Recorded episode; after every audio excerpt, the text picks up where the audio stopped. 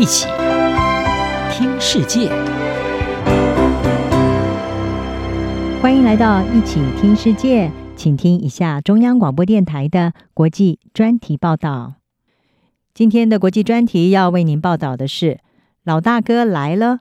巴黎奥运引发 AI 监控争议。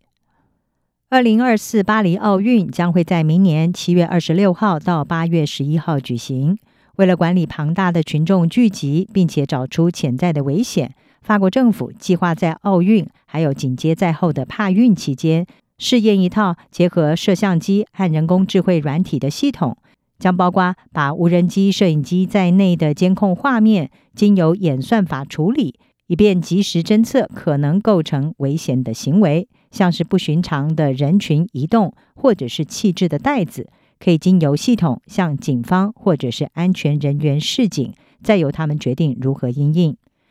这项法案的草案是在今年的一月，参议院以两百四十五票对二十八票的压倒性多数通过，国民议会也在三月下旬以四百票对九十三票放行。然后在经过两院议员的修改还有调整，正式通过之后，法国将会成为欧盟第一个将 AI 监控合法化的国家。有数十名的欧洲议员已经联名警告，认为法国正在以巴黎奥运为借口，开启欧洲从未见过的监视先例。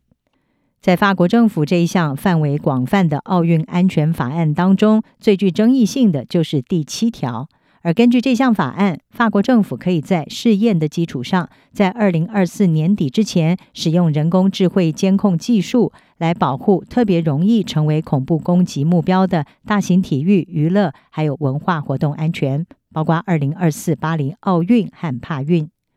法国新闻台 France Twenty Four 是引述数位法律师陶爱提，他说：“演算法影片监控是一种新技术形式。”以电脑软体及时分析监控镜头拍摄到的影像，这种软体中使用的演算法主要是基于机器学习技术，将可以随着时间推移持续的改进，并且适应新的状况。而这项技术的支持者是声称，透过 AI 辅助监控，将可以提高对潜在危险的事先预防，避免类似像是南韩梨泰院踩踏事件这些意外的重演。而且，相较于传统的监控方式，演算法实现的自动化监视将可以限制人为失误的发生。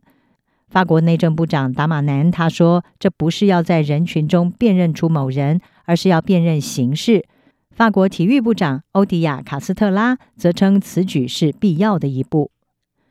不过，批评人士认为，尽管法案当中规定摄像机不会采用人脸辨识，但是还是能够仔细的检查身体特征，包括走路的姿态和手势。他们也担心 AI 技术的潜在歧视性，认为看似绝对公正的演算法，实际上可能包括歧视性的偏见，而且移民和有色人种恐怕将会被针对性的对待。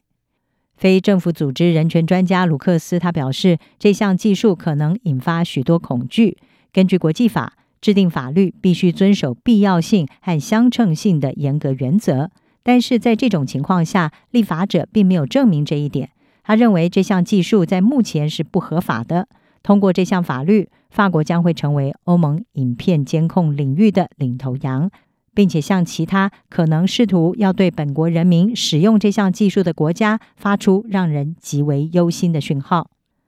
数位权力监督组织认为，法国将会因此成为欧盟二十七国当中第一个将 AI 监控合法化的国家，即使只是暂时性的，也将违反国际人权法。国际特赦组织的人工智慧法规顾问哈克班他表示。使用这项技术有可能让法国永久转变成为监控国家，并且将会导致对隐私权、抗议权、还有集会以及言论自由的全面攻击。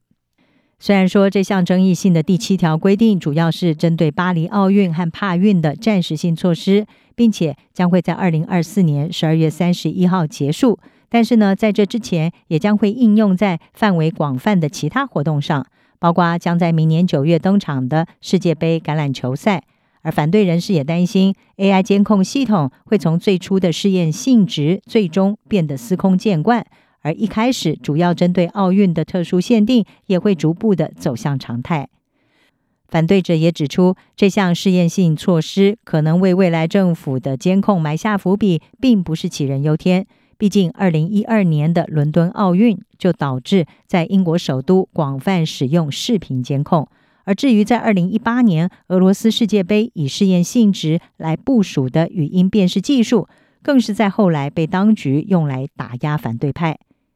这也让人想起了英国作家欧威尔小说《一九八四》当中那个从未露面却无所不在的老大哥 Big Brother，时时刻刻的在监控人民。虽然法国政府这项以人工智慧辅助监控，要确保二零二四巴黎奥运安全的措施，在未来仍可能会面临宪法法院的挑战，最终能不能够在巴黎奥运当中实现，还有待观察。但是呢，它在政府和人民之间，在 AI 和人脑之间，在安全与人权之间所引发的激烈交锋，恐怕还是会持续下去。以上专题由为您康编辑，还静静播报，谢谢您的收听。